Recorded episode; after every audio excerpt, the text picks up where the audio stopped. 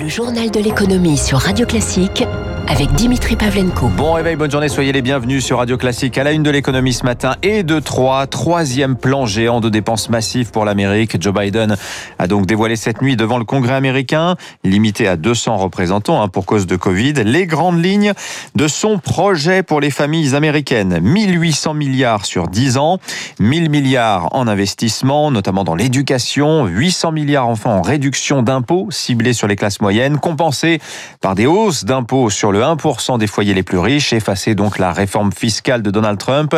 L'Amérique repart de l'avant, dit Joe Biden, et ça passe donc par un choc fiscal. Écoutez.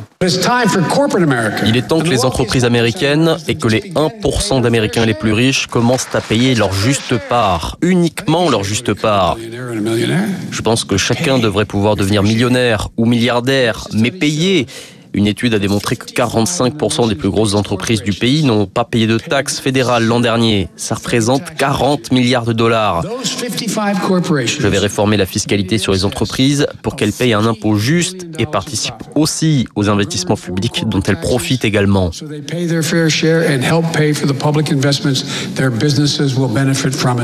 Voilà, Joe Biden cette nuit devant le Congrès des États-Unis. Concrètement, il prévoit un doublement du taux d'imposition sur les plus-values, en particulier hein, qui passerait de 20 à 39,6%. Le Trésor américain évalue euh, l'impact positif pour les caisses fédérales à 700 milliards de dollars sur 10 ans en cumulé. Donc les trois plans Biden, c'est-à-dire le plan d'urgence hein, voté en mars, 1900 milliards, le plan pour les infrastructures, 2250 milliards en cours de négociation, et donc ce plan pour les familles, 1800 milliards. On est à 6000 milliards annoncés. Il l'a dit cette nuit, Joe Biden.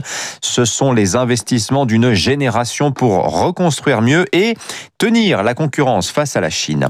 Alors ces injections massives d'argent public sont-elles vraiment indispensables aux États-Unis? Il y a débat chez les économistes.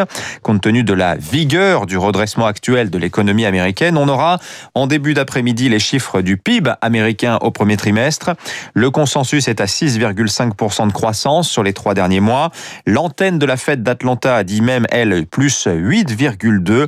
La réserve fédérale américaine, elle en tout cas salue la reprise en cours. Elle maintient néanmoins ses taux directeurs au plancher entre 0 et 0,25%, estimant que les États-Unis sont encore loin du plein emploi. La Fed va d'ailleurs continuer à acheter pour 80 milliards de dollars de bons du Trésor américain euh, par mois.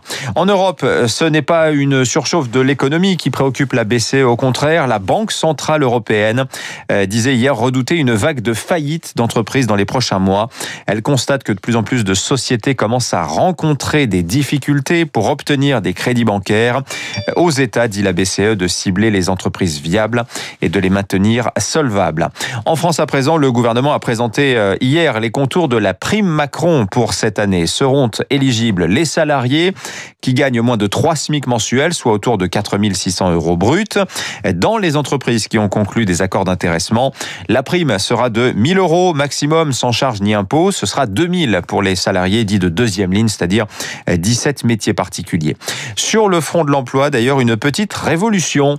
Selon une étude Hello Work détaillée par le journal Le Parisien ce matin, pour la première fois depuis longtemps, le poids des 10 plus grandes métropoles dans les offres d'emploi est en recul par rapport aux villes moyennes. C'est-à-dire qu'en termes de croissance des offres de poste, pas encore en volume, euh, des villes comme Vannes, Cholet, Dijon, Besançon, La Roche-sur-Yon font mieux que Paris, Lyon ou encore Toulouse.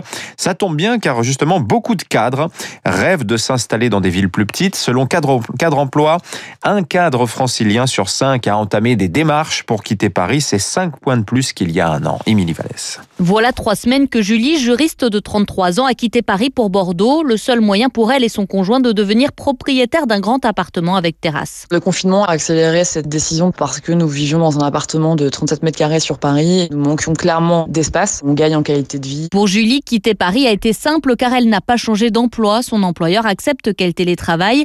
Mais sinon, est-ce si facile de décrocher un poste en province quand on sait que l'île de France concentre deux emplois cadres sur cinq Elodie Franco Dacruz, responsable des études chez Cadre Emploi. Il y a quelques bassins en région qui restent attractifs, ce qui explique l'attrait pour les cadres pour les départements notamment de la Gironde, de la Loire-Atlantique ou encore pour le département du Rhône. Alors la spécificité, c'est que le marché de l'emploi, il est beaucoup plus sectorisé qu'à Paris. Si on prend l'exemple de Nantes, c'est un marché qui est extrêmement porté par la tech. Tous les profils qui occupent des métiers dans des fonctions IT auront plus de facilité. Mais la crise peut aussi faire peur et freiner la mobilité. Olivier Couloumer, consultant pour la PEC à Lyon, l'association pour l'emploi des cadres. On n'observe pas non plus un raz-de-marée de démission, de rupture de contrat pour se jeter effectivement dans les bras de la région ou de la province. Selon l'étude, ce sont les cadres les plus expérimentés avec plus de 10 ans de carrière qui cherchent à quitter la capitale. L'actualité des entreprises marquée par les résultats trimestriels hier soir de Facebook et Apple. Facebook, 26 milliards de dollars de chiffre d'affaires au premier trimestre, en hausse de 48%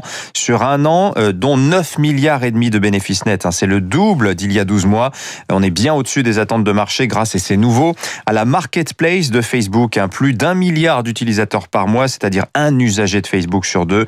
Quant à Apple, tenez-vous bien, 90 milliards de dollars de chiffre d'affaires en trois mois, dont la moitié euh, sont des ventes d'iPhone, d'iPad et de Mac, hein, qui affichent des croissances de 65 à 80% sur un an. Bénéfice net pour Apple au premier trimestre, 23 milliards 6, c'est le double, là encore, euh, d'il y a un an. Une grosse activité spatiale ces 24 dernières heures autour de la Terre. Hein. La Chine a lancé il y a moins de deux heures le premier des trois éléments de sa station spatiale, le module Harmonie Céleste. Hier, hier soir, c'est une fusée européenne Vega qui a mis sur orbite plusieurs satellites d'observation de la Terre. Chez Danone, Assemblée générale des actionnaires cet après-midi. Le nom du nouveau directeur général était attendu. Semble-t-il, il faudra encore un peu patienter.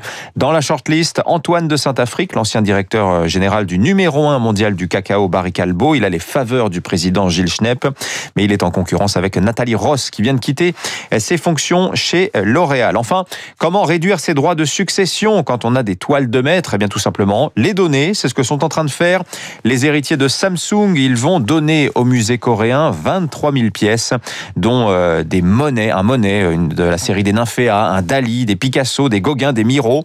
Ceci afin de ne pas alourdir les droits de succession de la fortune de Lee Kun-hee, le patron de Samsung, mort en octobre dernier.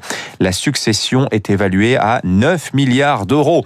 Les marchés pour finir, le CAC en hausse de 0,5% hier soir, 6306 points. On est au-dessus des 6300 points pour la première fois depuis plus de 20 ans. En vue des banques, notamment avec Société Générale qui gagne 3,6%. À Wall Street, le Dow Jones cède 0,5%, le Nasdaq 0,3%. 6h...